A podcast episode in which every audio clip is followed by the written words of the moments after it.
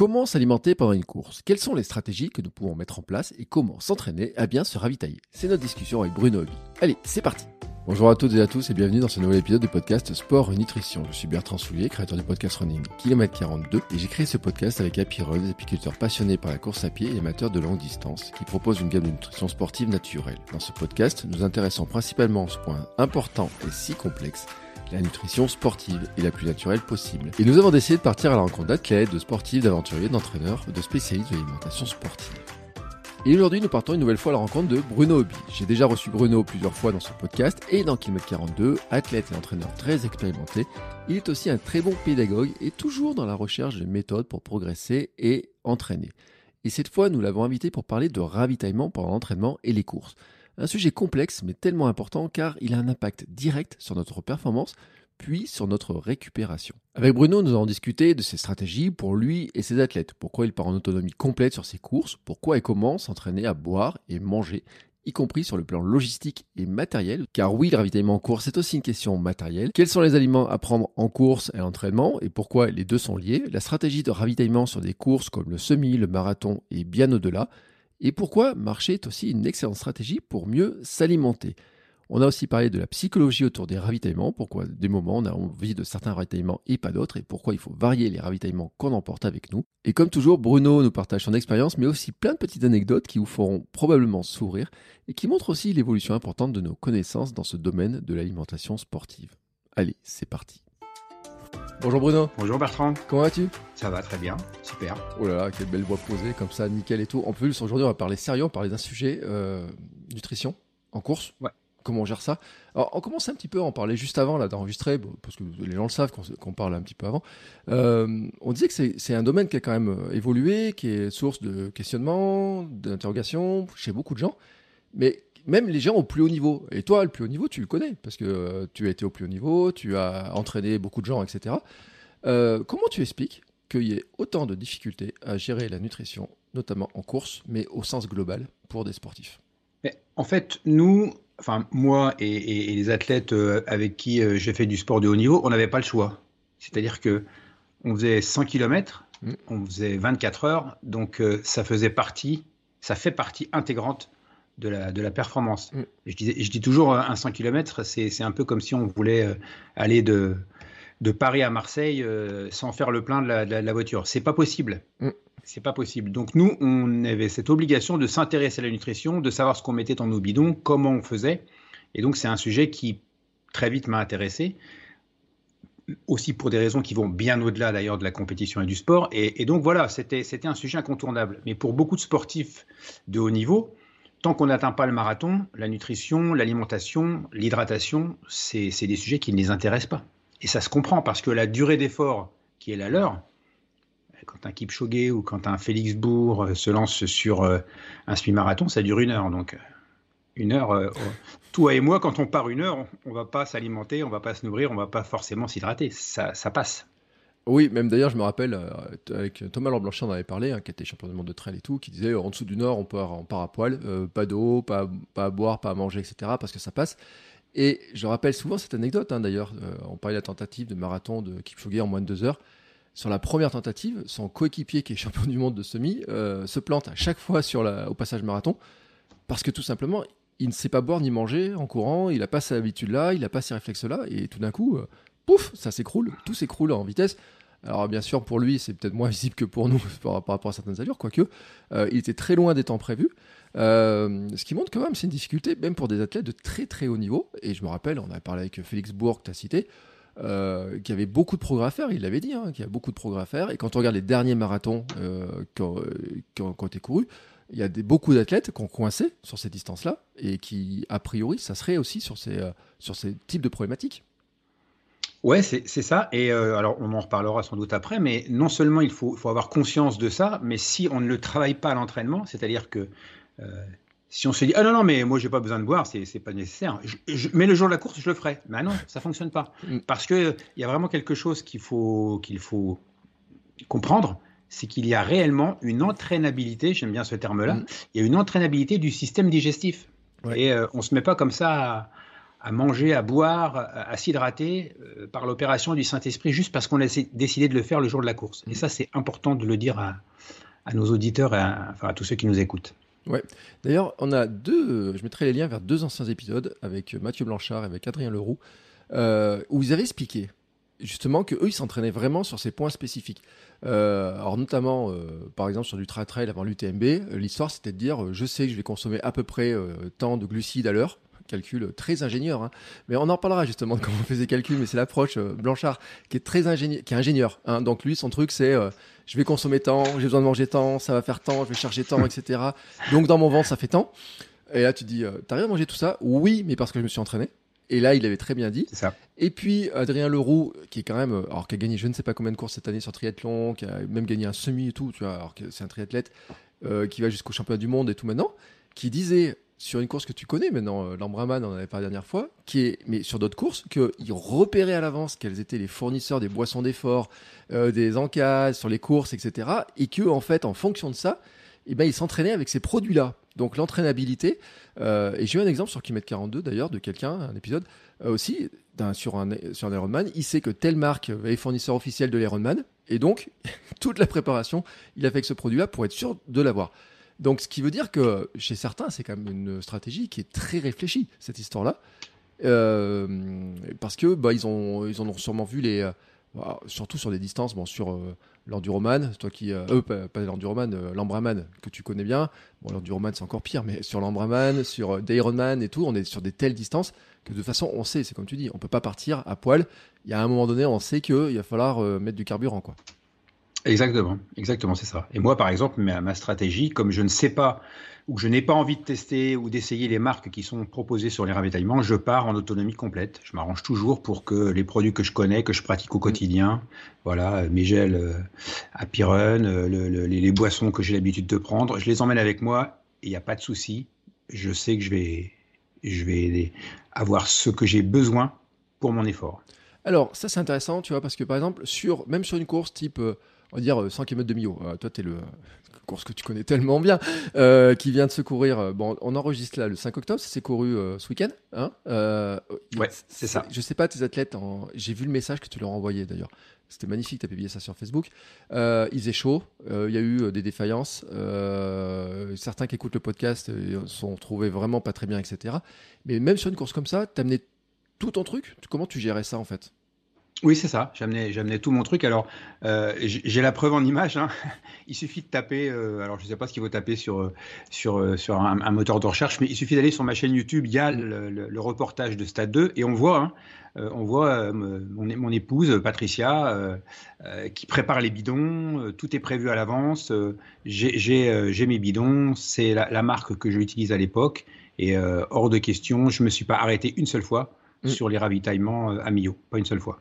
D'accord. Et je n'ai pas utilisé du tout ce qu'il mettait euh, à disposition. Je ne dis pas que c'était pas bien, hein, mais ça ne mm. m'intéressait pas. Moi, j'avais ma, logique, ma stratégie. Mm tout s'est tout fait en, en, allant.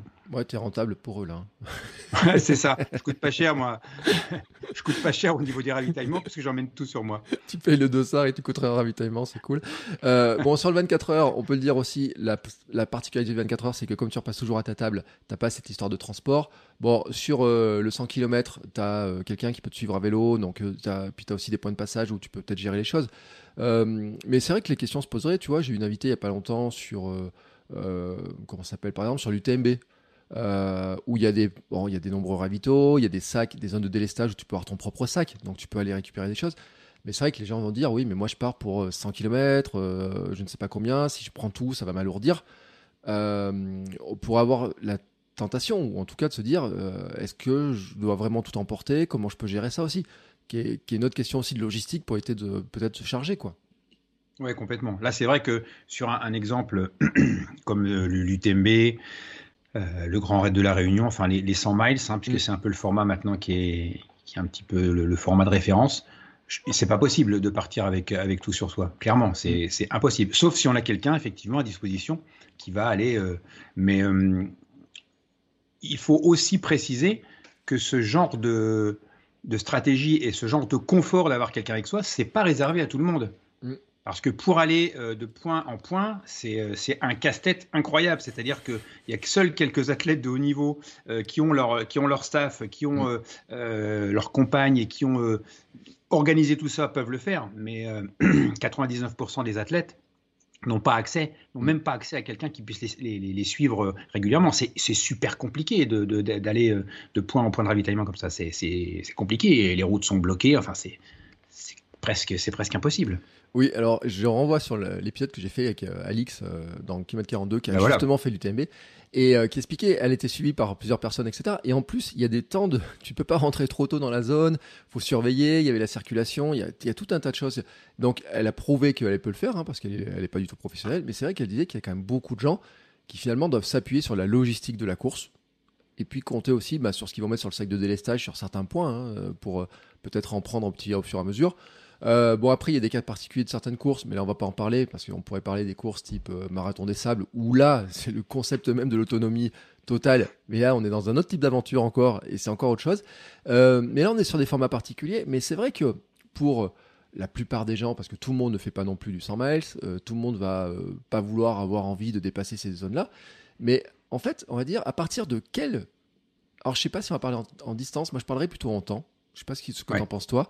À partir de combien de temps c'est quelque chose qui devient crucial de, euh, de prévoir ce qu'on va manger pendant euh, une course, pendant un effort, ou même pendant une sortie longue, hein, parce que sur l'entraînement, etc., parce que tout ça, c'est lié. Oui, tu, as, tout à fait raison de parler en termes de, durée d'effort, parce qu'en euh, kilomètres, ça veut rien dire. Kipchoge met deux heures pour faire un marathon, c'est pas la même logique. Mm. et ni la même logistique que quelqu'un qui va faire en 4 heures. D'ailleurs, moi, ce que je dis souvent, c'est que quelqu'un, la, la, la logique de Kipchoge sur un marathon, c'est la, logique d'un coureur sur un marathon en deux heures. C'est la même chose, c'est la même durée d'effort, euh, c'est les mêmes sorties longues, etc., etc., etc.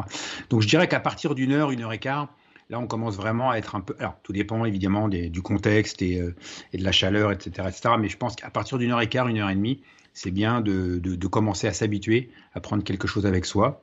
Euh, voilà, il y a, plein de il y a plein de choses maintenant hein, au niveau matériel qui, permettent avant, il n'y avait pas grand-chose. On avait la ceinture porte-bidon. Maintenant, il y a des gilets d'hydratation. Bah, D'ailleurs, euh, propose un, gilet d'hydratation qui est très bien fait avec des, avec des gourdes souples. Euh, donc, on, peut très facilement emmener avec soi maintenant de quoi boire, de quoi s'hydrater au, minimum. Hein. Euh, manger, c'est encore autre chose. Dès que la sortie commence à faire 1h15 à 1h30. Et puis, ça permet surtout ce que je disais tout à l'heure, de, travailler l'entraînabilité et de mm. s'habituer à boire. Parce qu'en fait, la fonction crée l'organe, hein, j'aime bien cette phrase aussi. Mm. Plus on boit, plus on, va avoir envie de boire et plus on, sera en capacité de boire. Donc, euh, alors après, oui, il y a, une espèce de, de, truc là, on dit oui, mais euh, les Kenyans, ils boivent pas. Euh, si on s'habitue à pas boire pendant des heures et des heures, euh, on va s'habituer à courir. Euh, mais non, c'est pas, c'est pas vrai. L'organisme, il, est fait pour boire. On, ne peut pas résister à la, à la déshydratation. D'ailleurs, c'est ce que je dis toujours aux gens que je conseille la lutte contre euh, la déshydratation est un combat perdu d'avance. Jamais on n'arrivera à se réhydrater autant que ce qu'on va perdre, et surtout en conditions de, chaleur excessive. Hein. C'est d'ailleurs ce que je disais pour les, 100 km de Millau. Donc c'est un combat qui est perdu d'avance. Donc on va reculer les chances. Mm. Il faut absolument boire tout de suite, tout le temps, s'habituer et avoir ce réflexe. Alors tu sais, j'en ai fait l'expérience pas plus tard que lundi. Donc là, on est jeudi. Donc tu vois, il y a 4 jours. Je suis parti en vélo et je me suis rendu compte, au bout de 15 minutes, j'ai oublié mon bidon. Ah ouais. Tu vois, ça fait ah, un mois que j'ai pas roulé en vélo et j'ai oublié mon bidon. Et ah euh, parce que moi, je pars pour un petit truc, je me dis, euh, allez, je vais faire 50 km. Enfin, tu vois, c'est pour mon anniversaire, 47 ans, 47 km. Je me dis, pour aller. Euh, puis bon, ça doit être le début octobre. il faisait un gros coup de chaud et tout. Je n'ai pas pu rentrer sans m'arrêter, boire un coup. C'est-à-dire qu'au bout d'un moment, au bout d'une heure et quelques, je commençais à chercher les fontaines, etc. Donc j'ai pris mes petites applications, je dis, il faut trouver une fontaine. Euh, là, je sais qu'il y a une boulangerie, boulangerie fermée. Je dis, mais c'est pas possible. Euh, hop, là, je sais qu'il y a une autre boulangerie. Hop, là aussi, c'était fermé. Ouais, c'est un lundi, euh, boulangerie fermée. Et finalement. Les cimetières, les cimetières. Les cimetières. Alors, cimetières, il y en a un qui était fermé, l'autre, le truc était, fermé aussi. L'eau était, était pas ouverte. Et finalement, au bout d'un moment, et tu sais, j'étais plus qu'à 5 km de la maison. Et je dis, tant pis, je m'arrête. Je bois un coup parce que je me disais, je vais, mais je vais, je suis sec de sec. Et pourtant, j'ai roulé deux heures et quelques, tu vois, dans le truc comme ça. Donc, c'est même pas, euh, c'est le temps, tu vois, bah, d'un semi, hein, on va dire, euh, pour, euh, moi, je mets moins sur le semi, mais on va dire pour semi un petit peu plus. Bah, finalement, au bout de ce temps de semi, j'étais quand même en sec. Donc, c'est vrai, on, a beau faire, et en vélo, on peut dire on a l'air qui passe, etc. Moi, je, tu vois, j'ai moins besoin de boire en vélo qu'en courant, j'ai l'impression. Et pourtant, au bout d'un moment, c'était euh, bouche pâteuse, respirait plus et tout. Et donc, euh, première boulangerie ouverte, je dis, allez, je m'arrête, je trouverai quelque chose. Donc là-dessus, c'est clair que euh, c'est vraiment un combat perdu d'avance. On perd combien en, avec la déshydratation en performance? Ah, Bonne question. J'ai pas, j'ai pas, j'ai pas révisé, j'ai pas, j'ai pas comment dire, euh, j'ai pas, j'ai pas mes fiches sous les yeux. En, déshydratation, c'est-à-dire combien de, de, On perd quoi? On perd en performance, on perdrait quoi? Euh, j'avais lu un truc comme 20% de Ah, en performance. Je pensais que tu, parlais de, quantité de, les pertes, les pertes sudorales. Alors, on a coutume de dire que oui, 1% de, perte d'eau correspond à une, perte de, 10% des capacités euh, physiques. Mais je, crois que c'est un peu remis en cause. Mais, euh, mais voilà, euh, c'est le chiffre qui circule. Donc, on dit aux gens, mais vous vous rendez compte, si vous perdez 2% de, votre poids, et eh ben vous allez perdre l'équivalent de 20% de vos capacités. Donc, c'est vraiment beaucoup. C'est énorme. Et 2% de poids, les gens n'ont pas l'impression que ça fasse beaucoup. C'est une petite marge, mais en, transpiration, ça, me paraît comme vite atteint. Euh, ça va vite. Histoire. Ça va vite. Après, c'est facile à mesurer. Euh, on part courir, mmh. on se pèse avant, euh, on part courir ou on part rouler. Mmh. On, part faire une séance d'entraînement, on monte sur la balance, on ne s'hydrate pas. Donc évidemment, on va faire 3 heures. On ne s'hydrate pas pendant, pendant cette durée ce qui est simple à faire, c'est une heure de footing. Comme ça, mm. on a la, les pertes sudorales en, une heure. On rentre chez soi et on se pèse à nouveau. Mm. On aura euh, les quantités de pertes euh, pour, pour, chacun, puisqu'elles sont variables d'un individu euh, à l'autre. Certains peuvent faire 500, 600, 700. Et là, on, se rend compte que les pertes sont, sont importantes et qu'il faut justement compenser. Moi, je, alors j'ai fait ce test il y a deux ans. Euh, dans le cadre d'un suivi, nutritionnel, je crois que j'avais perdu 600 millilitres et il faisait pas si chaud que ça. 600 millilitres en une heure J'ai des pertes qui sont assez importantes. J'étais à 600 millilitres de, de, de perte de perte d'eau pendant, pendant mon, footing. Et, et, vraiment, hein, c'était pas des conditions de chaleur extrêmes.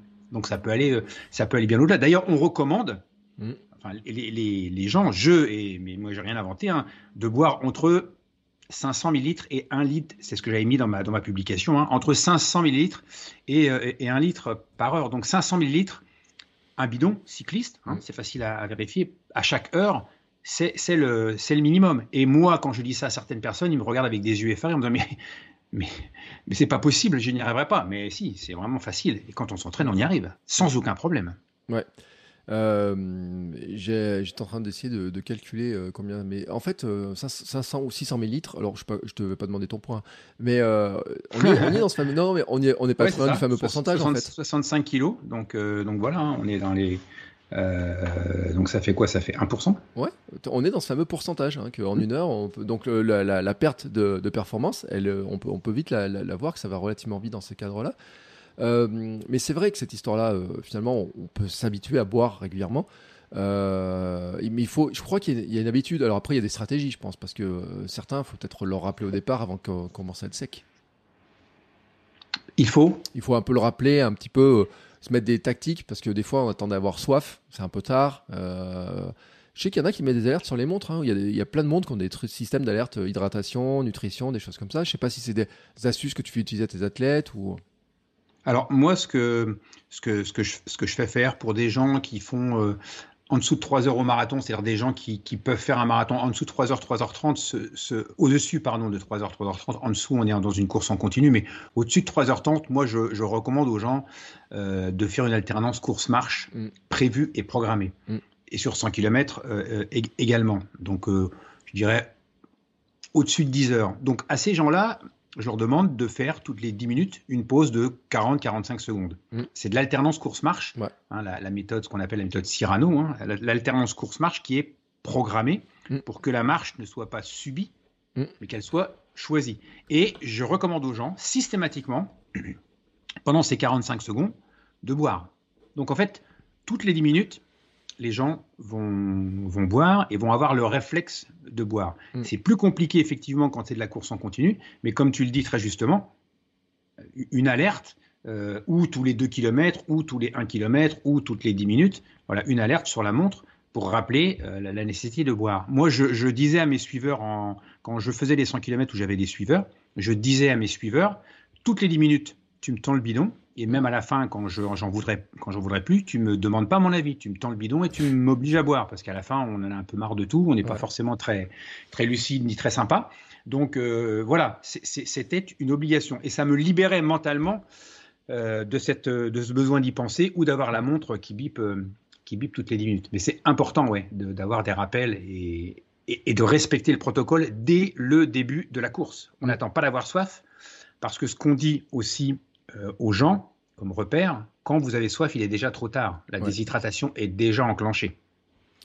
Et là, du euh, coup, la bataille, elle est vraiment perdue. Ouais, mais tu vois, moi, je suis, euh, je suis assez fervent aussi de la méthode euh, de l'alternance course-marche, etc., que j'ai utilisé d'ailleurs sur mon dernier semi-marathon, ce qui m'a pas empêché de, d'être 3 ou 4 minutes plus rapide que le précédent. Donc, c'est comme quoi ça, ça, pas. ça, marche pas, mal. Hein. et, Cyrano, le fameux Cyrano, mm. hein, qui, s'appelait Jean-Marc Dowell, enfin, qui s'appelle Jean-Marc Dowell, et s'il nous écoute, je lui fais un, grand, un, coucou. Donc, il était de Bergerac, et à l'époque, mm. des, à l'époque avant les réseaux sociaux, il y avait les forums Internet, et donc son pseudo, c'était c'était Cyrano. Donc mm. Jean-Marc, lui, il avait vraiment bien formalisé cette alternance course-marche. C'était un des meneurs d'allure de mon équipe à Millau. Il a fait 9h30 au 100 km comme ça, en alternant course-marche. 9h30 au 100 km. Euh, et, et, voilà. Et, et Serge Cotreau, par exemple, recommandait déjà l'alternance course-marche pour des marathons, euh, même en dessous de 3 heures.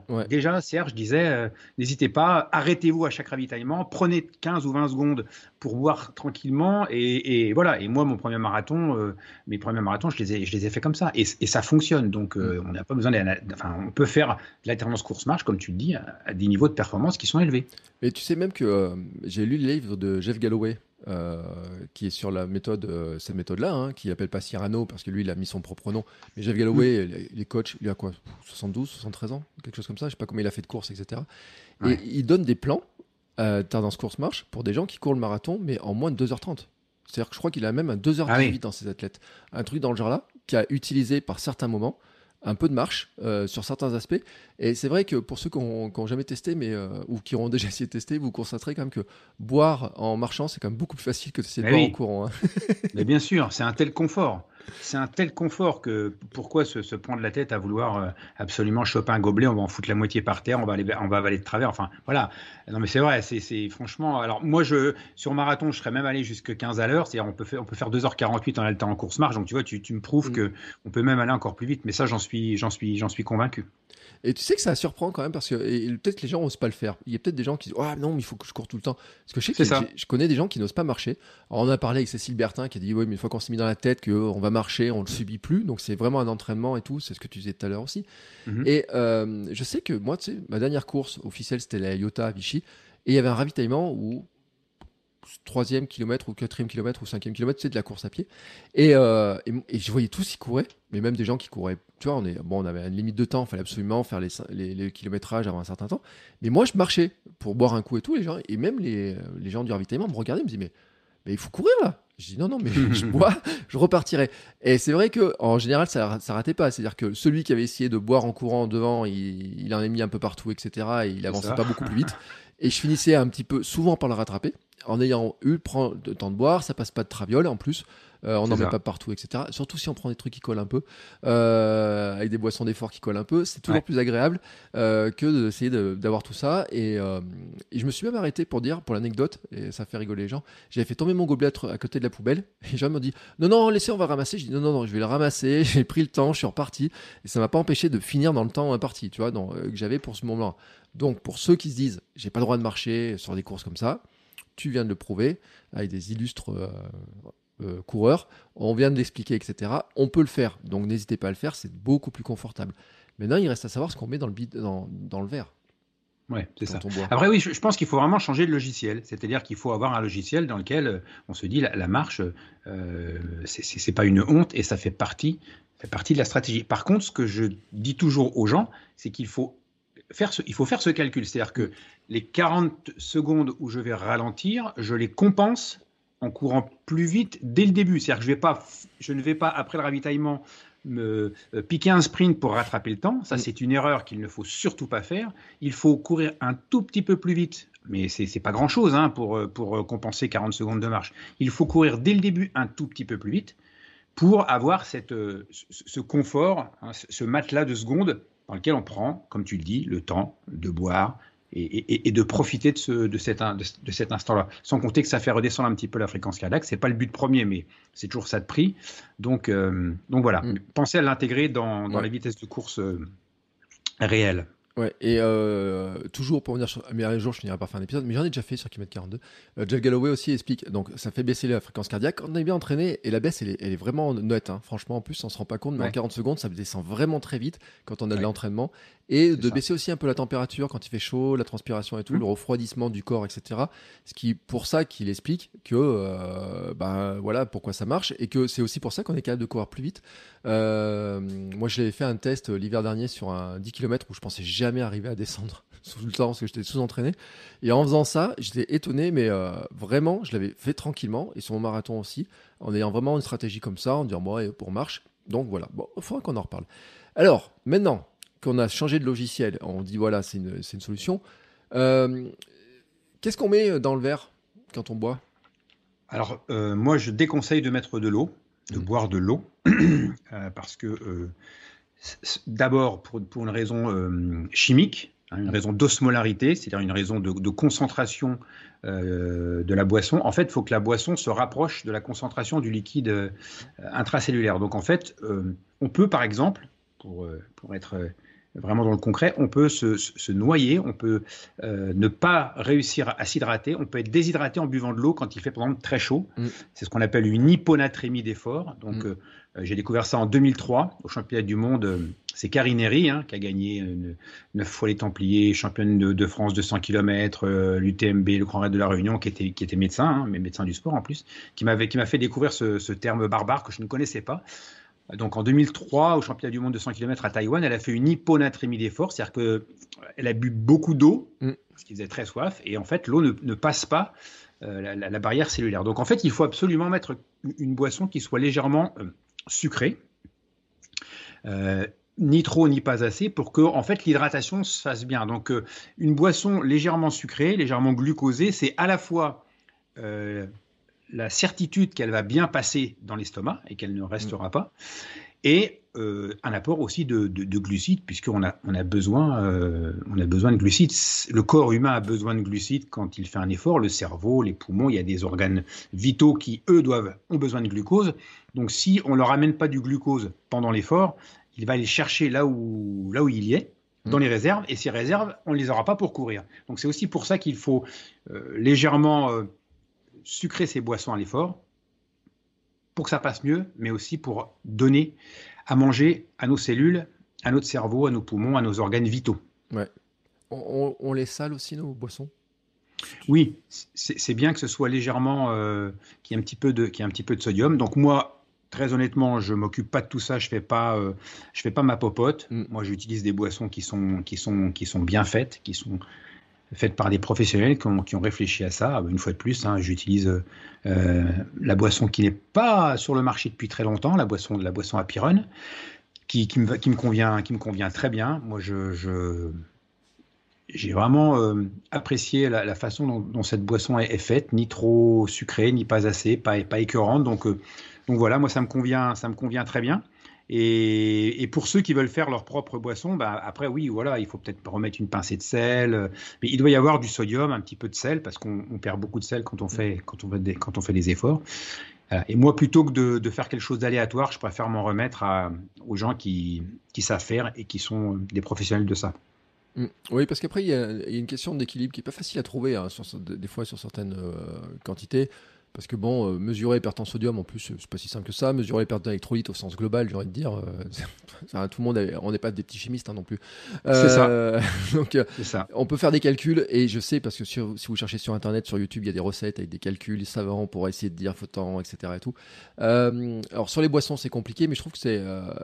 parce que j'ai fait des épisodes aussi avec des entraîneurs et tout.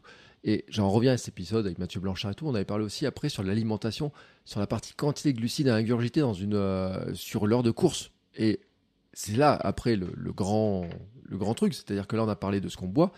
Mais qu'est-ce qu'on mange aussi pendant, pendant des, courses, pendant des efforts, etc.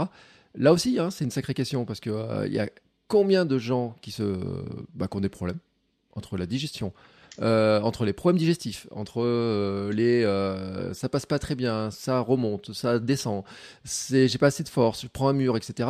on est dans un dans un monde qui pose problème et je pense à tout le monde a eu un problème un jour. Oui, mais c'est sûr, on a tous rencontré un, problème à un moment ou à un autre. Donc, si on veut donner des éléments concrets à ceux qui nous écoutent, donc on a dit tout à l'heure entre 500 millilitres et 1 litre d'eau par heure. Hein, donc mm. ça, c'est la, quantité de, liquide. Pour donner un ordre d'idée sur les, sur les glucides, euh, Denis Richer parle de 1 gramme euh, de glucides par, par, heure. Donc on est aux alentours de 60 grammes de glucides par heure. Et par gramme, si on fait... 1 gramme par euh, kilo Comment?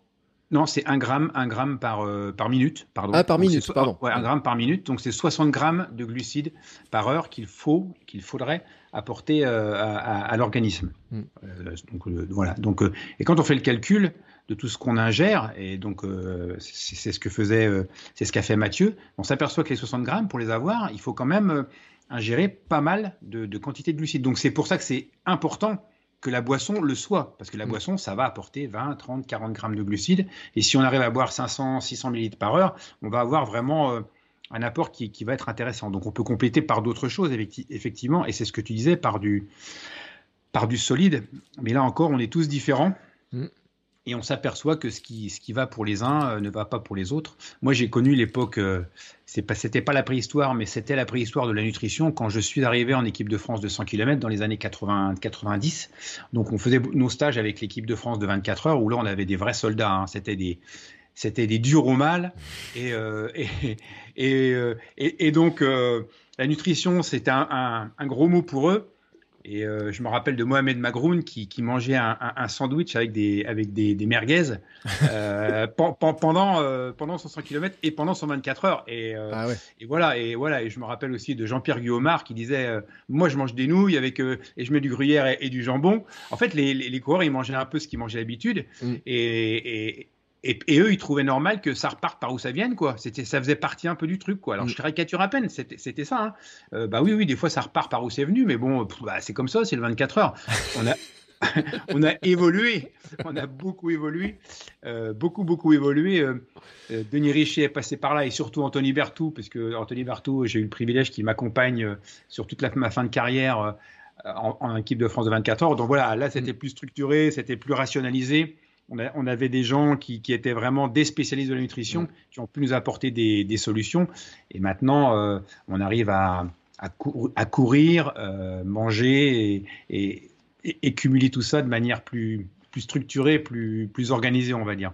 Mais alors, il n'y a, pas de règle. Hein. Enfin, mm. moi, je sais qu'à titre personnel, ben, je parle de moi, mais je ne suis qu'un cas parmi les autres. Je, ne pouvais rien ingérer de solide. Donc, c'était mm. compote, c'était soupe, purée très liquide évidemment, pas de jambon.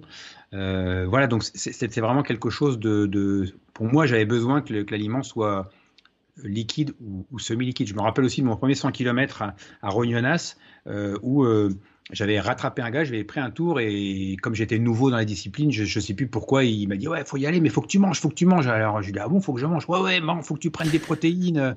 Euh, alors je dis bah les protéines c'est quoi? Et là il me dit ah, tu, tu regardes, tu t'arrêtes au ravitaillement il y a de la vache qui rit. Donc moi le jeune coureur de 100 bornes, le gars était médecin en plus, je n'ai pas cherché à comprendre quoi, je me suis arrêté, mmh. j'ai mangé une vache qui rit. Euh, alors pub pour la vache qui rit, euh, j'en mange jamais. Même dans ma vie, je ne mange jamais de vache qui rit. Mais là, je pense qu'on m'aurait dit qu'il faut manger. Euh, enfin bref, j'aurais mangé n'importe quoi. Mais entre le moment où j'ai mangé ma vache qui rit et le moment où elle a fait effet, pour apporter des protéines, si tant est qu'il y ait des protéines de qualité dans la vache qui rit, la course était passée depuis longtemps. Donc on était vraiment dans les années 90, c'était la préhistoire de la nutrition euh, mm. sportive. Euh, oh, les chaussures ont énormément évolué, mais alors la nutrition, on a fait, on a fait des bons incroyables. Il y a des, des, dizaines de marques qui se sont créées. Enfin, l'évolution est incroyable. Ouais. Et puis c'est vrai qu'en plus, il y en a pour tous les goûts. Euh, ceux qui aiment le sucre, ceux qui aiment le sel, ceux qui aiment. Euh, parce que moi, par exemple, sur mon 24 heures, j'avais pris de la, la compote, enfin de la purée euh, salée, enfin en, forme de compote, là, comme de la compote, mais de la purée, quoi. Mhm. Donc ça existe. Alors, j'étais pas très fan du goût. Évidemment, j'en avais marre. je me suis rabattu sur les sur les saucisses, euh, saucisses. Mais ce qui me fait rire dans l'exemple que tu donnes, c'est que l'épisode précédent, c'était avec Aude Bazin. Et euh, je, lui ai dit, mais en vélo, on peut prendre le cheat meal pendant qu'on roule. il m'a dit, mais je te le conseille pas quand même. Mais tes gars, dont tu m'as cité, qui mangeaient merguez, saucisses, etc., euh, sandwich pendant leur course, finalement, bah, ils étaient aussi dans ce, dans système-là. ça paraît totalement hallucinant de dire ça maintenant. Euh, mais il y a des sports dans lesquels on reste là-dessus. Parce que tu vois, tout à l'heure, on parlait de vélo. Je disais pour Rod, je disais en passant, je dis, moi, dans le monde du vélo, on a les arrêts boulangerie, on a tous ces trucs-là et tout. Euh, et ça passe. Et je dis, mais on a l'impression que tout passe parce que ça se coupe pas, etc. Elle m'a dit, bon, faut se méfier quand même. Hein. C'est l'impression qu'on a, mais euh, le système digestif, il est pas secoué, mais il travaille quand même pas tant que ça. Donc, il y a quand même un, truc là-dessus euh, qui, est, qui a entraîné aussi. je renvoie sur l'épisode avec Mathieu Blanchard, où il disait qu'il s'entraînait à avoir des gros volumes dans le ventre, justement, mm. pour être capable de courir avec ça, pour être capable d'ingurgiter suffisamment de ça on avait fait, j'ai fait aussi un épisode euh, sur kilomètre 350 euh, avec un entraîneur de vélo qui m'annonçait des, des, quantités qui, alors qui moi me semblait énorme parce qu'il me disait on était à 80, 90 grammes, 100 grammes de glucides chez des cyclistes. Et mon petit Denis Richer euh, illustré, tu sais, moi, il me dit, enfin, qui n'est pas illustré, mais il me dit qu'au-dessus de 70 grammes, ça oxyde plus, quoi. Que au-dessus de 70 grammes, on n'arrive pas, que le corps n'arrive pas. Alors, tu sais, dans, ces trucs-là, je me dis, attends, lequel? Est-ce qu'il y en a un qui en prend trop, que ça sert à rien? Euh, Denis Richer, avec la science qu'il a, je me dis, puis on l'a eu, hein, donc il y a un ancien épisode sur le sujet, on avait bien parlé de ça. Je me dis quand même, il y a une espèce de, de, limite, je trouve, d'équilibre à trouver pour chacun, qui est pas simple. Il hein. faut vraiment le tester en entraînement parce que euh, pour ceux qui ne se rendent pas compte, moi, il y a des produits où je me suis rendu compte, par exemple, ça veut dire il faut prendre euh, certains sticks, c'est 3 ou 4 sticks dans une heure, par exemple, pour faire 70 grammes. Ce qui n'est pas rien. Hein. Euh, ça veut dire que toutes les 10 minutes, on mange. C'est ça. C'est ça. Donc c'est vrai qu'il faut vraiment faire ses calculs, il faut tester.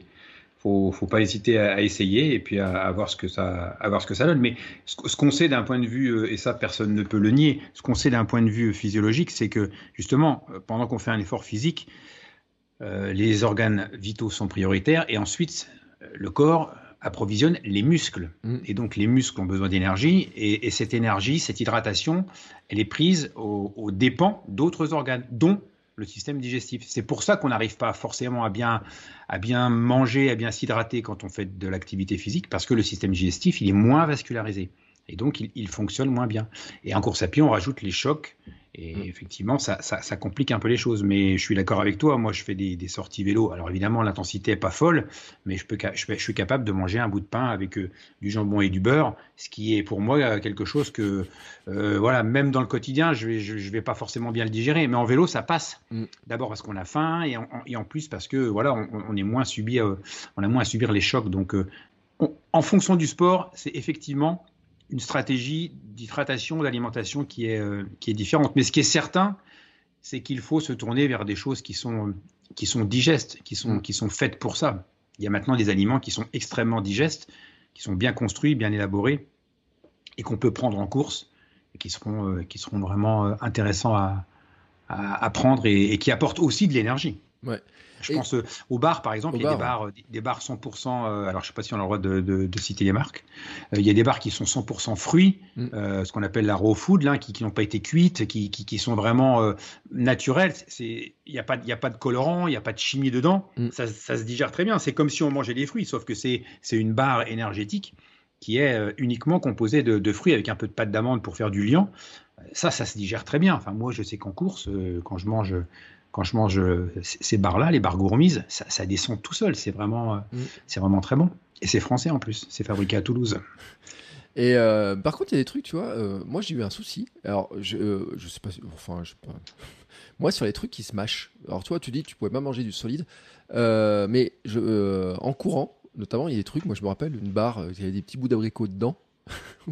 Ou même un jour, j'ai cru que j'allais m'étouffer avec une graine de, de, chia, tu vois. Il était un peu grosse, là, comme ça, qui reste quoi, un peu coincé, tu vois, qui est un peu désagréable. Euh, bon, ça aussi, ça, ça se teste. Hein. Je sais, par exemple, les abricots secs euh, en course, j'ai abandonné le jour où j'ai un entraînement, j'ai dit, euh, ça me semblait une bonne idée, l'abricot sec. Jusqu'au moment où, j'ai fallu, où il a fallu le mâcher en courant, où je me suis rendu compte que c'était une mauvaise idée. mais il y a quand même un truc, tu vois, qui, est, qui je trouve qui est pas facile. Toi qui as fait des longues, alors 24 heures, etc., c'est la lassitude qu'on peut avoir de certains goûts. Parce que il y a un truc, tu vas courir deux heures, ça passe facile, mais au bout de 4, 5 heures, 6 heures, le truc il te sort par les. Euh, enfin, t'en as marre quoi. Tu peux en avoir marre du goût, avoir de la lassitude. si tu me dis je dois manger, alors j'ai dit, on va dire un truc, 3 barres par heure pendant 24 heures. Pouf, 72 barres. Ouais, c'est ça. À la, 20e, c'est pas possible. T'en as déjà marre, quoi. C'est pas possible. Non, mais c'est ça. C'est pas possible. C'est pour ça que tous les aliments qui ont, qui ont un goût euh, le plus neutre possible sont intéressants. Mm. Parce que justement, on va pas avoir cette espèce de lassitude du goût qui se, qui se répète, qui se respecte, qui se répète, pardon. Euh, donc, plus les aliments ont un goût qui est neutre, plus c'est un, plus c'est intéressant. Et moins on sent le sucre, et plus c'est, plus c'est intéressant aussi. Donc, euh, il faut qu'il y ait aussi une variété et, prévoir cette variété. Et dès le début aussi, c'est-à-dire qu'il ne faut pas mm. attendre d'être saturé en sucre d'avoir le dégoût du sucre pour prendre du salé. C'est trop tard. C'est trop tard. Donc dès le début, il faut aussi qu'il y ait une, alternance entre les, les goûts. Et puis voilà, euh, manger, c'est se faire plaisir. On mm. est quand même des, des, êtres vivants qui aimons manger aussi pour le plaisir que ça nous procure. Donc euh, pendant une course, ça doit aussi euh, procurer du plaisir. C'est pour ça qu'on dit aux gens, des fois, vous allez voir, vous allez vous jeter sur un truc, vous comprenez pas pourquoi vous allez le manger, mais ça va vous faire plaisir. Euh, oui, alors on parle souvent des tucs ou des choses comme ça, ou d'un bout de saucisson. Moi, je peux pas manger de tucs, je peux pas manger de saucisson, je peux pas manger de vache qui parce que j'en mange jamais mm. dans mon quotidien, donc je vais pas me jeter là-dessus. Mais ceux qui digèrent très bien tous ces aliments-là parce qu'ils ont l'habitude d'en manger, pourquoi pas si ça fait plaisir et, et si ça vous, euh, permet de repartir dans une bonne dynamique dans votre épreuve, il n'y a pas de, a pas de tabou. Hein, allez-y. Ouais, je pense que c'est important cette histoire de ce qui fait plaisir parce que euh, il y a la fatigue, peur et lassitude sur des épreuves longues, etc. Et euh, euh, on parle de 24 heures, mais euh, sur l'UTMB, Alix, elle a passé deux nuits sur les chemins quand même. Donc, il y a un elle se dit, je repars pas. Et, c'est même ce qu'elle pense. Hein. elle dit, je repars pas. Et puis jusqu'au moment où on lui dit, oui, mais t'as vu, as vu ton classement quand même? Ah si, je vais repartir. Donc, il y a un moment donné quand même, la machine, faut la remettre en route. Donc, il y a dire qu'il y a des pauses. Il y a un moment donné, bah, on peut en avoir marre de, bouger, de courir, de pédaler, de tout ce qu'on veut. Moi, je l'ai vu sur mon Gravelman aussi. Hein. Au bout d'un moment, tu, te dis, euh, qu'est-ce que je vais manger pour, euh, pour repartir? Quelqu'un m'a dit un truc. Il m'a dit, sur, la, sur le Gravelman, il m'a dit, n'abandonne pas tant que tu n'as pas mangé. Ce, truc de, euh, il me dit, tu trouves un truc à manger, mais n'abandonne pas, ne laisse pas tomber tant que tu n'as pas mangé, tant que tu n'as pas trouvé. Sorte de réconfort, je sais pas comment tu pourrais, on pourrait l'appeler finalement. C'est un truc qui, euh, plaisir euh, Est-ce que c'est un truc un peu un interrupteur entre ça coupe un peu entre deux phases de la course ou je sais pas quoi euh, Mais il m'a dit, dit ce truc-là, et je sais aussi sur mon 24 heures l'an dernier que ça me l'a fait cette histoire en pleine nuit, me dire bah, je fais une bonne pause, je mange un truc. En plus, alors là, il faut pas le dire, mais ça revient à mille feuilles. C'est mon anniversaire. et j'étais reparti derrière comme un lapin. donc c'est bien qu'il y, y, a un truc quand même qui joue, c'est on peut pas dire que c'est pas la digestion parce que c'est trop, mais c'est vraiment psychologique quoi. Oui, c'est ça. Il y, a, cette espèce de, plaisir de la, gratification qu'on a. Après, euh, une, fois encore, pour donner des, choses concrètes aux, gens qui nous écoutent, moi je me rappelle, ma grand-mère, elle me disait toujours euh, mastique. Mm. suis sans doute que quand j'étais petit, je, je, mangeais, je mangeais trop vite, tu vois, je devais avaler tout. Mais voilà, moi, aux sportifs, coureurs, euh, cyclistes, je leur dis mastiquez. Parce que plus vous allez mastiquer, plus la digestion va commencer déjà dans votre bouche. Mm. Hein, et je ne sais plus quelle phrase, euh, il y a quelqu'un qui disait que qu'il fallait rendre liquide l'alimentation solide, mm. euh, et je ne sais plus, enfin j'ai oublié la, phrase. chinoise qui dit qu'en fait il faut, il faut boire le solide et manger le, le liquide. C'est ça. Voilà. Exactement et, ça, et le petit Anthony Bertou, enfin le petit Anthony Bertou, le petit livre d'Anthony Bertou, le rappelle dans son livre parce qu'on l'avait, je l'ai reçu il y a pas longtemps, puis euh, j'ai reçu la grosse, le gros volume qu'il a aussi, et il le rappelle très bien. C'est l'une de ses premières règles dans ses dans ses règles, on avait parlé sur le fait de bah, bien mâcher, de prendre le temps, etc., de le faire. Tu as raison de le rappeler parce que c'est quelque chose. Et moi, avec des gens euh, qui me posent des questions, je leur dis mais en combien de temps tu manges? Et qui, qui me disent mais je dévore en fait. Ils se rendent même pas compte qu'ils mangent en fait. Mm. euh, qui avalent tout rond en plus des fois.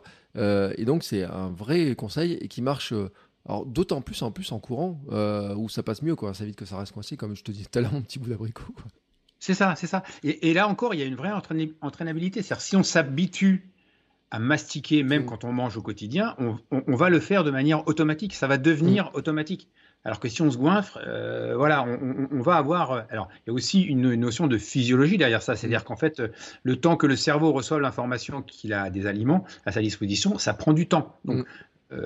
ce temps qu'on a, si on, ne prend pas le temps de mâcher et de mastiquer, la sensation de satiété, difficile à dire, mm. je me suis pas planté, elle, va arriver à un certain moment. Donc, le temps que ça arrive, plus on va se goinfrer, plus on va manger, et, ça ne changera pas en fait. C'est pas parce qu'on mange beaucoup que la sensation de satiété arrivera plus vite.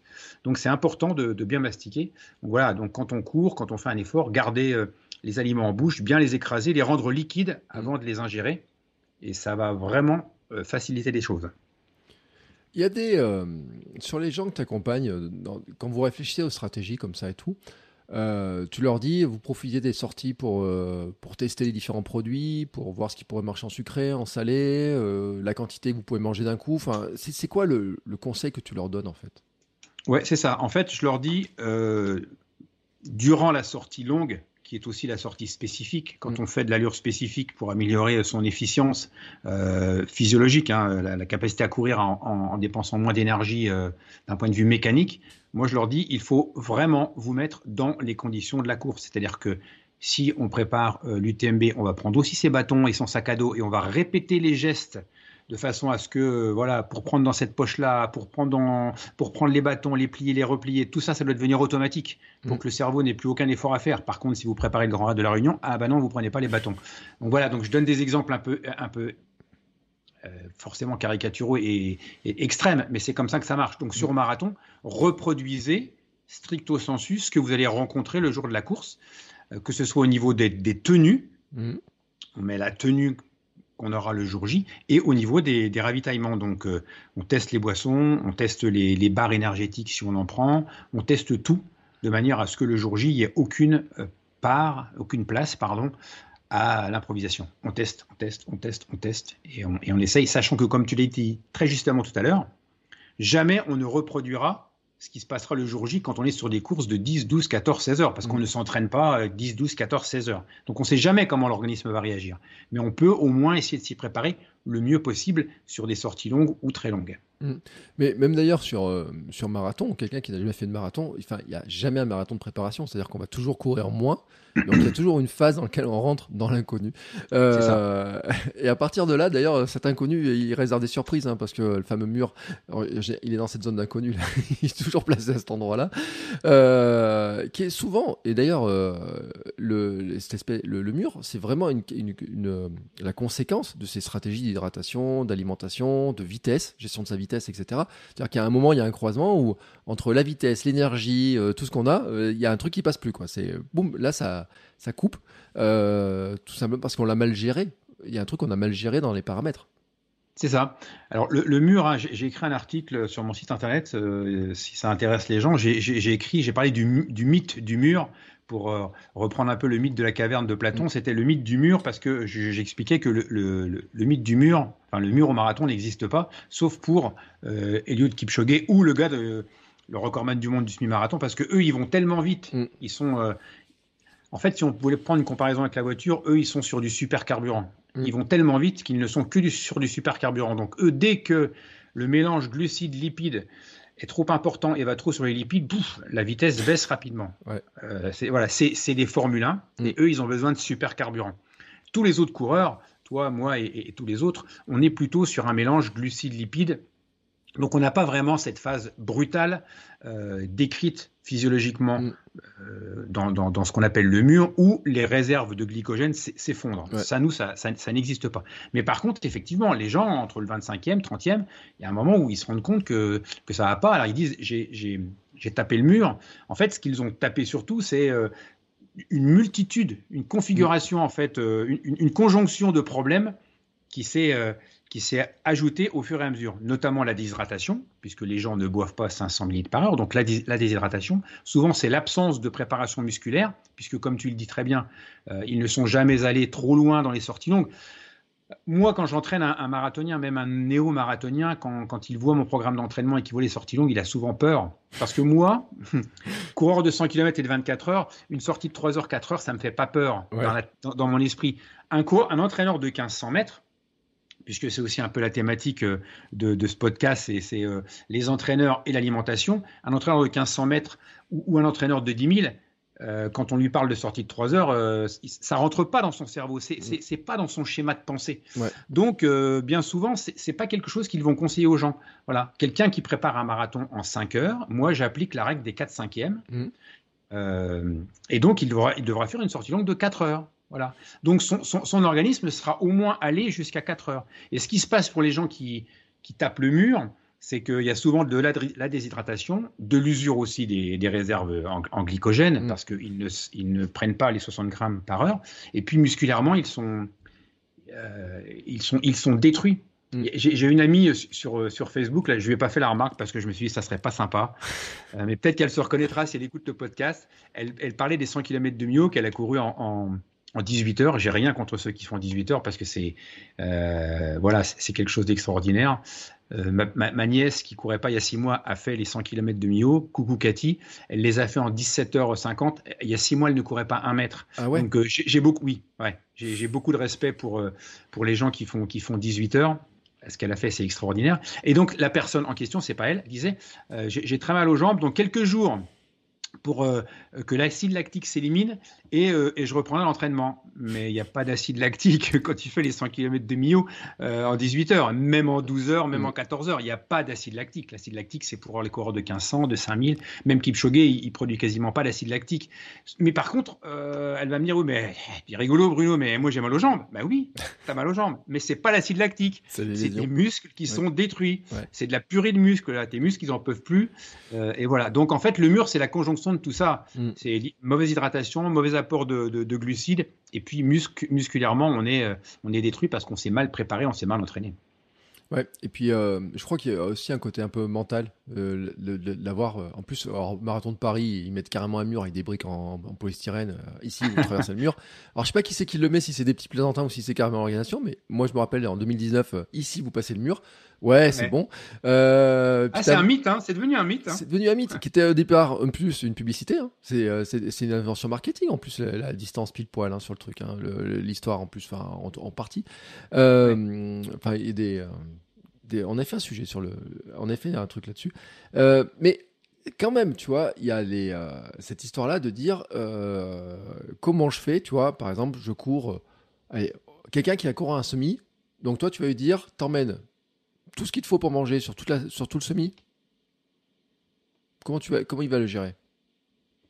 Alors, l'exemple du SMI, c'est tu, me donnes, tu me donnes un exemple qui est facile à gérer parce que effectivement, sur un SMI, alors tout dépend, est-ce qu'il va courir son SMI en 1h15, euh, en 1h30, en 1h45 ou en, ou en 2 heures? Mais moi, ce que je conseille de faire pour des distances longues, ce qui est facile à faire, euh, et que je pratique moi-même, hein, mm. c'est d'emmener une ceinture porte-bidon. La ceinture porte-bidon et des sticks de boisson, c'est l'assurance euh, d'être autonome et de n'avoir rien à devoir à personne. Et on part avec un, avec un bidon qui est rempli, donc on va déjà faire 500 euh, ml, donc on va déjà faire une heure d'effort. Si on s'est bien hydraté avant et bien hydraté dans les minutes qui précèdent, on peut même aller un peu au-delà des une heure, ouais. on peut commencer à boire peut-être 15, 15 minutes après, puisqu'on s'est déjà bien hydraté juste avant de partir. Mm. Et, et arriver au ravitaillement, il suffit d'ouvrir le, le bidon, de prendre de l'eau, de mettre de l'eau, d'ouvrir le stick, de glisser le stick dedans, refermer le bidon, secouer, repartir. Franchement, quand on la travaille à l'entraînement, et je, mm. sais de quoi je parle, ça prend pas beaucoup de temps. Hein. Ça, ne prend pas au-delà d'une minute. Donc euh, voilà. Et un stick de boisson à emmener, c'est pas très lourd, ça prend pas beaucoup de place. Alors moi, je je, je vais pas raconter d'histoire. Hein. Je l'ai fait je suis allé faire une course en Afrique du Sud qui s'appelle les Comrades, et donc euh, la plus grande course d'ultra au monde, hein, pour ceux qui ne connaissent pas, en Afrique du Sud, c'est une course qui, qui relie Durban à Pietermaritzburg, 25 000 coureurs au départ à chaque fois, c'est une folie, c'est de la folie. Euh, retransmission en direct pendant 12 heures à la télé en Afrique du Sud, c'est une course mythique, hein, un million de spectateurs au bord des rues, enfin bref, c'est un truc de dingue. Et donc moi je ne savais pas ce qu'il y aurait comme boisson, mm. donc je suis parti en autonomie complète. J'ai emmené 10 sticks de boisson avec moi. Ah C'est-à-dire que j'ai pris une ceinture un peu plus grande, et j'ai emmené mes 10 sticks avec moi. Mm. Et toutes les heures, je remplissais mon bidon. Euh, et, voilà. alors évidemment, pour faire un marathon à 3 heures, ça sera peut-être un peu juste, euh, mais bon, après, il y a aussi les ravitaillements qui sont, qui sont sur place. Mm. Toutes les boissons d'effort des organisations ne sont pas forcément mauvaises. Mm. Donc, on peut toujours trouver une solution. Mais même pour les courses très très longues, on peut partir euh, en autonomie, en autonomie complète. Donc là, pour, reprendre ton, pour revenir à ton, à ton exemple, je conseille à la, personne de partir avec une ceinture porte-bidon. Ça gêne terriblement quand on n'a pas l'habitude d'en mettre et qu'on n'en met jamais. On a mm. l'impression que ce truc, euh, c'est l'horreur, mais une ceinture porte-bidon de bonne qualité, faite par une marque qui maîtrise très bien euh, tous les paramètres hein, mm. et, qui connaît euh, ce que c'est que, la course à pied, on l'oublie le bidon, on l'oublie très vite. Euh, et, franchement, c'est n'est pas un souci. Et, quand on a l'habitude de le mettre à l'entraînement, on pense même plus qu'on a une ceinture porte-bidon. L'inconvénient des gilets, je trouve, c'est que pour recharger, c'est un peu plus. Alors, pardon, j'ai fait une erreur. L'inconvénient des, euh, des sacs camelback, des voilà, des sacs d'hydratation. je vais pas dire camelback, mais voilà, des, des, hmm. des, sacs avec des poches à, eau dans le dos. C'est que pour refaire le plein, c'est compliqué. Ah, c'est pénible. sur une course sur route, c'est compliqué. En trail, il y en a qui prennent le temps, c'est compliqué. Maintenant, avec les gilets d'hydratation et, et, les gourdes souples, les franchement, c'est hmm. les flasques, pardon, hmm.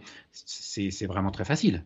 C'est la même stratégie que, que, le, que le, bidon. Hein. On ouvre la flasque, on, met la boisson, on fait le plein d'eau, et puis voilà. Et on les voit, hein, euh, on les voit faire. Euh, alors soit les coureurs, soit les, les accompagnants sur sur les TMB, on les voit remplir les, flasques, mettre la, bonne dose de boisson, un stick pour 500 ml. Ça va vraiment très vite, hein, on, perd pas de temps. Hein. Et mm. puis, puis c'est pas du temps de perdu. Pour moi, c'est même du temps de gagner parce que ce que l'hydratation va nous apporter et l'apport en glucides euh, pour, le, pour, les, pour les kilomètres à venir, mais c'est largement du temps de gagner. Ouais. Et, pour ceux d'ailleurs qui, euh, qui s'inquiètent du poids, du, euh, moi je trouve que le gros avantage du gilet d'hydratation, c'est que déjà les flasques, on les met devant là, sur les, euh, en dessous des épaules. là où, alors moi j'ai une ceinture aussi, et la ceinture, je sais que si je mets une flasque de 250, je la supporte bien en poids. Si je mets une flasque d'un demi-litre, donc on rentrerait dans, dans ce poids-là, au bout d'un moment, je sais plus trop où la placer. Quand elle commence à se vider, je suis mieux, mais quand elle est pleine, c'est un, un, peu pénible, tu vois, ça, ça se tombe. Il, il, faut que je prenne des hanches. Ou il faut, faut que je me cale un truc sur les hanches. C'est vrai que le gilet, c'est bien. Ouais. Voilà. Et le gilet a cet avantage-là. Et un gilet, ça pèse 60 grammes. Euh, vide, hein, sans les trucs. Mm. Euh, je le dis pour euh, ceux qui se disent c'est lourd, alors que euh, les fameux sacs d'hydratation avec les poches, etc., la taille de la poche à l'arrière et tout, déjà c'est souvent plus lourd. Mm. Puis il y a l'espèce de tuyau, enfin bref, je trouve que pendant longtemps, tu vois, j'ai vu les gens qui couraient avec des. Euh, et puis même sur le marathon de Paris, tu vois, ils en distribuaient des. Euh, c'était le cadeau au départ. Moi, en 2019, tu sais, tu avais le sac d'hydratation avec la poche à eau. Ah ouais, D'accord. Et j'ai vu des gens courir avec ça. Et je disais, mais euh, pourquoi ils font ça? Ça me semblait pas logique. Et après, c'est vrai qu'en parlant avec des gens comme toi, en, regardant un petit peu et tout, la stratégie du gilet d'hydratation avec les deux faces sur le côté, elle est. C'est vrai qu'elle est intéressante. On peut la répliquer, ça, au marathon? Même système? Oui, oui, tout à fait. Ouais. franchement, franchement, je pense que c'est, je pense que c'est bien. Pour moi, le, le, sac à dos avec la poche à eau dans le dos, c'est, euh, c'est envisageable si on, on, ne fait pas, euh, si on ne refait pas le plein en cours de route. Alors peut-être sur des sorties longues ou j'en sais rien, enfin, peu importe, ça c'est à vous de voir, mais, mais euh, voilà. La, la, stratégie du, du, du, sac à dos avec la poche à eau dans le dos, c'est vraiment si on ne prévoit pas d'arrêt, parce que sinon c'est vraiment, enfin, je trouve que c'est vraiment beaucoup de temps pour, pour recharger. Mais le gilet d'hydratation, c'est vraiment une, belle évolution, une belle invention et c'est très, et c'est très, et c'est très pratique. Mm. Euh, pour moi, à l'heure actuelle, c'est, c'est ce qu'il y a de plus pratique. Ouais, mais je suis assez d'accord avec toi. Toi, moi, ça fait euh, quelques années que j'en ai un et que je suis assez content de, de, ça. j'arrive même à y glisser un petit. Euh, on peut y glisser une petite veste dedans. Et puis, j'arrive même des fois à y glisser des, des croissants quand je vais chercher la boulangerie. mais on dit pas ça parce qu'après, je vais me faire engueuler. Euh, j'ai déjà parlé de mes, mes arrêts boulangerie haute bazin dans l'épisode précédent. J'allais dire, Aude, Aude va pas être contente. Ouais, bah ouais, bah écoute, euh, mais bon, c'est comme ça. Moi, le boulangerie, des fois, c'est le truc qui me motive. Euh, et on avait parlé de la truffade aussi. Quand tu viens courir en Auvergne, souvent, tu as la truffade en, repas de, de, fin. Alors, truffade pendant une course, il y en a qui le font. Toi, non parce que toi tu manges que du liquide. Euh, mais tu sais quand même par contre sur certaines épreuves et je sais pas, euh, tu vois, euh, je parlais de la lassitude qu'on peut avoir tout à l'heure. Mais tu as des coureurs, par exemple, qui se disent, bah, au bout d'un moment, j'aimerais bien. Alors, j'ai une petite pensée pour l'ami Mehdi avec ses saucissons. Il m'a fait rigoler en disant, moi, si j'ai du saucisson, je peux courir, etc. Mais tu vois, ce genre de truc, tu peux avoir, tu sais, peut-être sur des coureurs de 24 heures qui ont une table sur laquelle il y a des trucs qui sont installés. tu vois, j'ai parlé de mon millefeuille pendant mon 24 heures, mais il y, a ce genre de choses quand même qui peuvent venir un peu euh, quand on ne le transporte pas ou quand, ou quand on a quelqu'un et tout, d'avoir ce genre de produit un peu. Euh, tu vois, euh, je me rappelle aussi quelqu'un, on parlait en vélo, qui avait un paquet de bonbons, tu vois, sur son vélo, en disant, bah, franchement, dans la nuit, quand ça fait 18 heures que tu roules, sur les bonbons, ça, ça repart. Tu as, as des coureurs qui ont besoin de ce truc-là, toi? Tu as, vu ça déjà?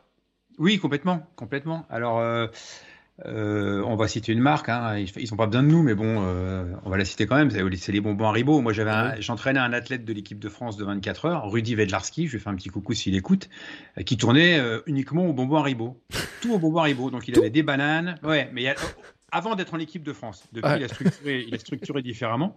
Mais ouais, il tournait tout au bonbon Haribo. Donc, euh, sur sa table de ravitaillement, il y avait, euh, il y avait euh, des bananes, tu sais, les, les, les, bananes jaunes, là, les, bananes, il y avait les, fraises Tagada, il, y avait, il tournait qu'avec ça.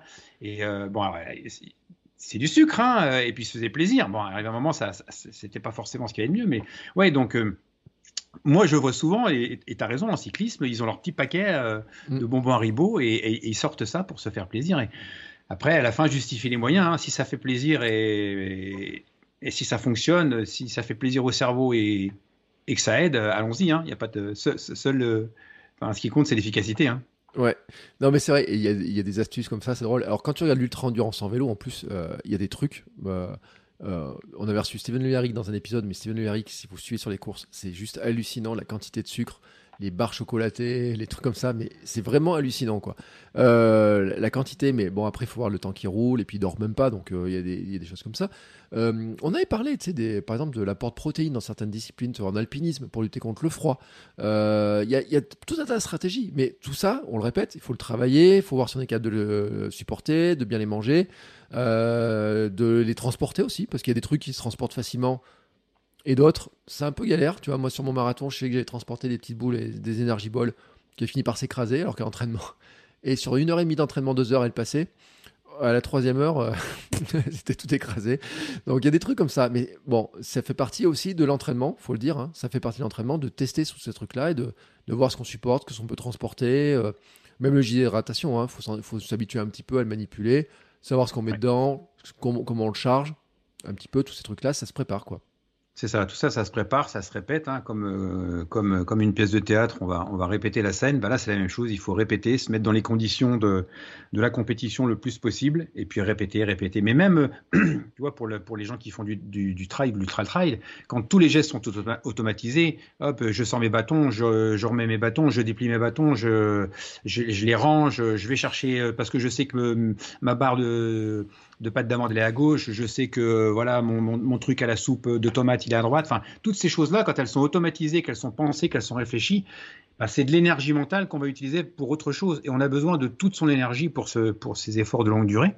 Alors là, donc je parle là évidemment de, gens qui sont en, autonomie complète, mais il faut répéter, il faut travailler.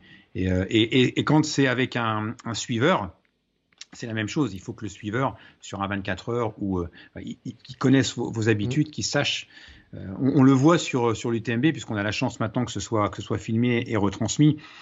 Quand les sportifs arrivent, ils sont en mode pilote automatique, ils réfléchissent pas. C'est la, personne qui est là à ses côtés qui, qui lui tend les bidons, qui lui, bon, évidemment, il y a un peu d'échange, on ne veut quand même pas lui, lui enfourner de, de, force ce qu'il n'a pas envie de manger, mais, mais tout est quand même préparé à l'avance. On sent qu'il y a une vraie stratégie, une vraie réflexion et qu'il n'y a pas beaucoup de place à l'improvisation. Et alors, tu vois, et sur ces longues épreuves, moi, il y a quand même une, dernière question que je me pose sur euh, la clarté mentale. Alors, je sais pas trop comment le dire, mais tu sais. Euh, on avait parlé avec euh, Sylvaine Sissicusso, tu sais, qu'elle tombait souvent dans les courses, et que la, question se posait d'ailleurs pourquoi elle pouvait tomber, etc. Est-ce que c'était dû notamment ben, à, peut-être la concentration, mais peut-être aussi le fait qu'au bout d'un moment, le cerveau, il est peut-être embrumé par ces histoires d'alimentation, tu vois, il y a des questions qui se posent quand même, tu vois. Euh, je sais qu'on avait parlé avec certains sur l'apport des protéines aussi, tu vois, sur lutter contre le froid, mais aussi redonner un coup de fouet, empêcher de dormir, tu vois, tous ces trucs-là. Euh, mais c'est quand même difficile à tester, tu vois, parce que euh, à l'entraînement, tu prépares un 24 heures, tu vas dire, tu vas faire, t'as l'habitude de faire des sorties de 3h30, 4 heures, mais tester le truc de dire qu'est-ce qui se passe quand ça fait 18 heures que je dors, que je, que je cours, c'est quand même difficile à tester. Euh, y a, on sait qu'il y a des trucs qui marchent ou pas, ou comment on peut faire, ou c'est vraiment que l'expérience?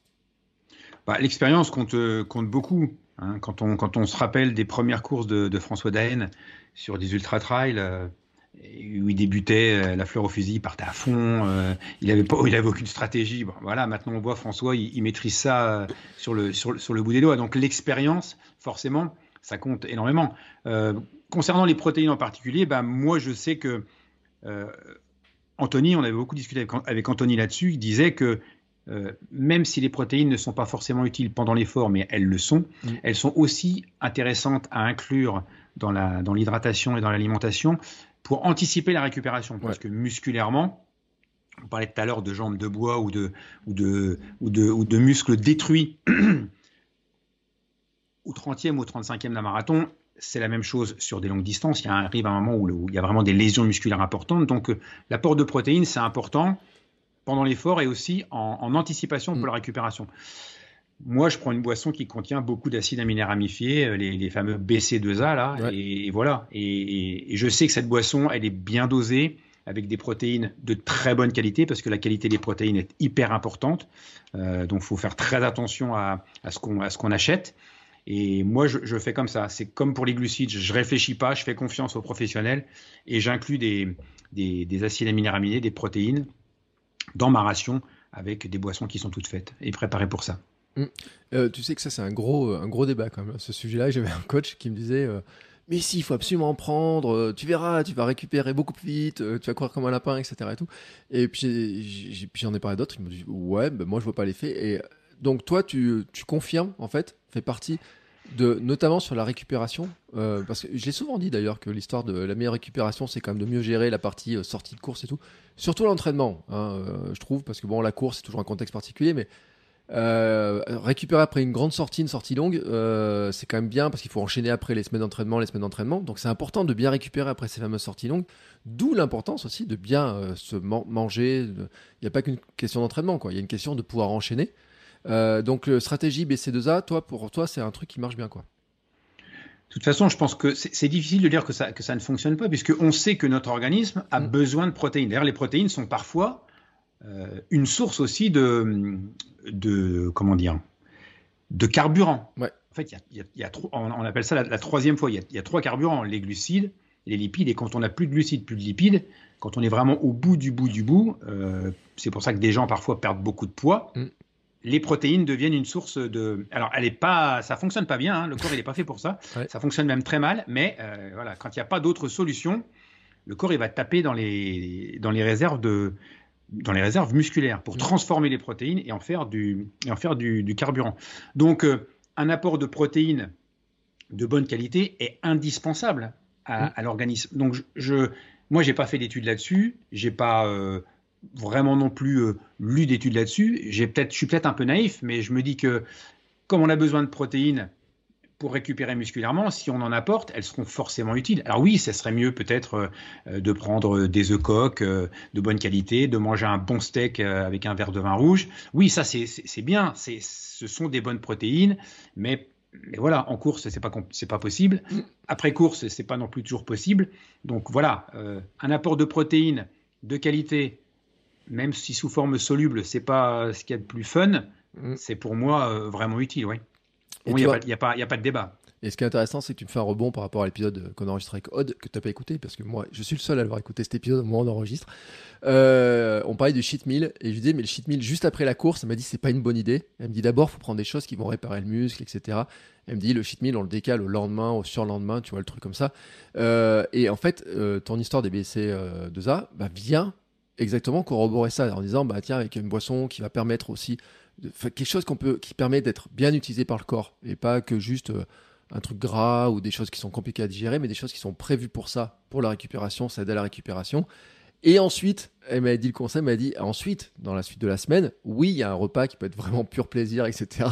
Et où là, on va aller euh, prendre bah, les fameux burgers qui nous plaisent, les frites, etc. Mais pour la récupération, on a des, vraiment des vrais repas qui aident à la récupération. Donc tu vois, tu, euh, vous faites des rebonds en fait, c'est drôle comme ça l'un l'autre. Euh... Bah, c'est le principe de la fenêtre métabolique. Mm le corps humain est bien fait. Enfin, ça, c'est vraiment quelque chose que, je répète tout le temps. Le corps humain, il est, il est bien fait. On, a une machine qui est quand même, qui est quand même exceptionnelle. Mm. On, court à une vitesse et euh, la foulée euh, devient efficiente. Comme ça, pas par l'opération du Saint-Esprit, mais presque. Et, et, quand on a épuisé ses réserves, ben, le corps, il a, il a une appétence, il a une capacité à, à absorber tout ce dont il a besoin dans, dans, dans, euh, dans les heures, dans les minutes qui suivent l'effort. Mais je veux dire, c'est on découvre pas quelque chose de. C'est d'une logique. Euh, mm. c'est logique. C'est tout à fait logique. Donc que pendant une demi-heure, une heure, on soit attentif à ce qu'on mange pour mieux récupérer, ça me paraît tellement évident que pour moi, il n'y a, pas de débat. Après, euh, il m'arrive, après certaines courses, euh, de boire du champagne parce que j'adore le champagne et je suis un, et je suis un champenois. Et c'est pas forcément bon pour la récup, mais c'est bon pour mon cerveau. Et puis les circonstances font que, ben voilà. mais, enfin, je veux dire, moi, je recommande pas de sucer des feuilles de salade euh, et, d'avoir une vie de moine, mais euh, il y a quand même des bases euh, sur lesquelles il faut s'appuyer et, qu'on ne peut et qu'on ne peut pas nier. Mais on fait tous des des petites dérives. Voilà, on n'applique pas forcément toujours parfaitement bien les choses, mais ce qu'on doit dire et, le, discours qui doit passer, c'est qu'est-ce qu'il est bien de faire. Après, mm. chacun fait ce qu'il veut avec ça. Euh, et puis rappelons hein, d'ailleurs que tout le monde euh, essaye de faire au mieux qu'il peut. Hein. Euh, et que d'ailleurs c'est des zones de progrès pour, et je le répète, hein, si vous écoutez l'épisode avec Félix Bourg, malgré la, il court à une vitesse incroyable, mais sa zone de progrès à lui c'était justement l'alimentation à l'époque, quand on l'avait eu. et j'en avais parlé notamment avec alors, je sais pas avec qui on avait dit que chacun a des zones de progrès, que certains ont d'abord axé sur leur capacité de vitesse, respiratoire, etc., et pas trop sur l'alimentation, et puis que quand ils ont du mal à, arriver à progresser sur un domaine, et bien ils vont aller taper sur un autre domaine, etc. Et ce qui surprend peut-être beaucoup les gens, c'est qu'il y a plein d'amateurs, ou d'amateurs éclairés, notamment de ceux qui écoutent le podcast, qui des fois ont une alimentation très cadrée, très structurée, qui font tout ce qu'on en a parlé, et qui font beaucoup plus que des athlètes de plus haut niveau, euh, mais qui ont d'autres capacités de départ euh, qui ont d'autres entraînements, qui ont, des, qui ont développé d'autres capacités, et qui seraient très surpris hein, de voir un petit peu les, les, écarts. Moi, j'étais frappé dans le sport de niveau, notamment dans le foot, par exemple, le rugby. Oh, des athlètes qui sont dans les meilleurs mondiaux quand tu vois ce qu'ils mangent. et quand tu vois à côté l'amateur qui fait un trail, quand, quand on se met la pression pour ce qu'on mange, c'est vraiment euh, incroyable. Mais euh, ça fait partie, chacun aussi, je pense qu'il y a un côté rassurant aussi. Tu vois, tout ce que tu viens de dire, de tester l'entraînement, de savoir que ça, ça va passer, ce qui va passer, etc c'est très rassurant de se dire j'ai fait le mieux que je pouvais pour préparer la course. Ouais, c'est ça, c'est ça, c'est ça. Euh, alors une fois de plus, j'ai pas, j'ai pas révisé mes, mes classiques, mais c'est euh, c'est le tennisman euh, qui disait ça, qui disait la confiance. Enfin, en fait, il faisait un lien entre la confiance et, la préparation. La confiance, elle se crée, elle se construit sur une sur une sur une bonne préparation. Et c'est vrai que quand on sait qu'on a fait tout ce qu'il fallait, qu'on a mis euh, en place toutes les bonnes stratégies, on arrive confiant le jour J. Et ça, c'est bien d'arriver en confiance. C'est quand même quelque chose qui est, important de se dire, bah voilà, maintenant les dés sont jetés, mais j'ai fait tout ce qu'il fallait. Et je suis d'accord avec toi, il y en a qui, des sportifs amateurs qui sont vraiment très pointus et très bons sur, euh, sur l'alimentation, qui se donnent vraiment les moyens de, de, réussir et qui ne réussissent pas forcément euh, toujours bien. Et, au, et au niveau de l'entraînement, c'est la même chose. Je parlais d'entraînabilité il y a des gens qui s'entraînent vraiment beaucoup, beaucoup, beaucoup et qui sont pas professionnels et qui passent un temps fou. Et ces, ces gens-là sont, quelque part, sont admirables. Ouais. J'ai un épisode de Kilomètre 42 sur quelqu'un qui prend un Ironman qui est amateur 25 heures par semaine. ah oui, voilà, pour y arriver. Euh, ah c'est un vrai boulot. Hein. C'est un vrai boulot. Et tu vois, euh, le tennisman en question, et comme ça, on va boucler parce que j'ai sorti mes petites notes. c'est Arthur H. Tu vois, je, oui. Qui disait une des clés du succès, c'est la confiance en soi. Une des clés de la confiance en soi, c'est la préparation. Voilà. Euh, dans mon petit Arthur H illustré, j'en ai plein de citations d'Arthur H parce que c'est un, ça, un grand plaisir. Tu vois, c'est toujours le truc. Et je savais que c'était lui, mais je voulais avoir la, la, la, la citation exacte. Parce qu'après, on défend, on déforme les citations, on les sort de leur contexte, et puis il y a des trucs après, euh, on se dit merde. Mais elle est belle cette phrase. Elle est très belle. belle cette phrase. Très belle. Très belle cette phrase. Eh bien écoute, Bruno, c'était encore un plaisir. Euh, je t'ai pas demandé si tu préparais quelque chose, si tu étais euh, en coupe, enfin, je sais pas, euh, tu prépares quelque chose là Non, non, il n'y a, rien de, y a rien de vraiment prévu. non, rien de vraiment prévu. Peut-être l'année prochaine, un, un full en triathlon, mais un full, euh, les foules qui me font, qui me font rêver. Donc euh, moi j'ai je suis, je suis allé directement sur Embrun, donc du coup, c'est vrai que maintenant, euh, ça, va, ça va être compliqué, mais, mais voilà, il y a, y, y a, des belles épreuves en France, comme l'Altriman, par exemple, mm. qui, qui, qui, me font rêver, qui, qui, sont des épreuves où il y a des parcours cyclistes qui sont, qui sont beaux et difficiles. donc peut-être peut-être ce genre de choses, mais maintenant, à 63 ans, c'est le plaisir avant tout. C'est la, compétition et la performance n'ont plus aucune importance. Ouais. Bon, ben rappelons quand même tout ça n'est qu'un prétexte. L'Ambraman, euh, tu commences le triathlon par l'Ambraman, enfin ou presque.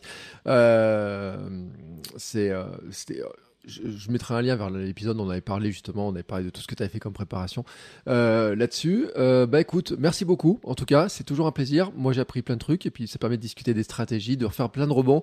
Et tu vois, ce qui est bien, c'est qu'on a fait plein de rebonds sur plein d'invités, sur plein de gens, dans, dans, tous les trucs. Donc maintenant, je mettrai tous les liens pour les se nourrir parce que vous aurez les stratégies de certains qui courent vite, certains qui courent longtemps, certains qui font les deux. Voilà, et donc on va vous pourrez tout boucler. Euh, et puis, bah, bien entendu, euh, on se retrouve dans deux semaines pour un nouvel épisode. Euh, on va continuer à explorer un petit peu toutes toutes ces thématiques. Et d'ailleurs, je crois que l'invité t'a cité le nom tout à l'heure. Ah. Ah, tu vois, et je, tu le sais pas, tu le sais pas, mais je crois bien. Tu vois, il me semble avoir vu dans les plannings d'enregistrement qu'il se pourrait que la prochaine invitée t'ait cité le nom. Bon, bref, écoute, ça sera la surprise euh, pour tout le monde. Je voudrais pas dire de bêtises, donc je vais éviter de le dire, mais je crois que tu l'as cité. Allez, sur ce, je te souhaite encore une belle, euh, belle journée. À très bientôt. Hein on aura bien d'autres sujets à aborder un de ces jours. Et puis nous, on se retrouve dans deux semaines. Ciao, ciao. Ciao, ciao. À bientôt. Mom deserves the best, and there's no better place to shop for Mother's Day than Whole Foods Market. They're your destination for unbeatable savings, from premium gifts to show-stopping flowers and irresistible desserts. Start by saving 33% with Prime on all body care and candles. Then get a 15-stem bunch of tulips for just $9.99 each with Prime. Round out Mom's menu with festive rosé, irresistible berry chantilly cake, and more special treats. Come celebrate Mother's Day at Whole Foods Market.